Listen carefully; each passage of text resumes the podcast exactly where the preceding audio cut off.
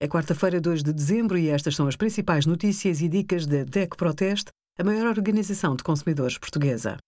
Hoje, em DEC.proteste.pt, sugerimos Renovação automática do plano de saúde da Medicare gera aumento de queixas dos consumidores, como aliviar os sintomas da constipação e conheça o programa de cashback DEC+.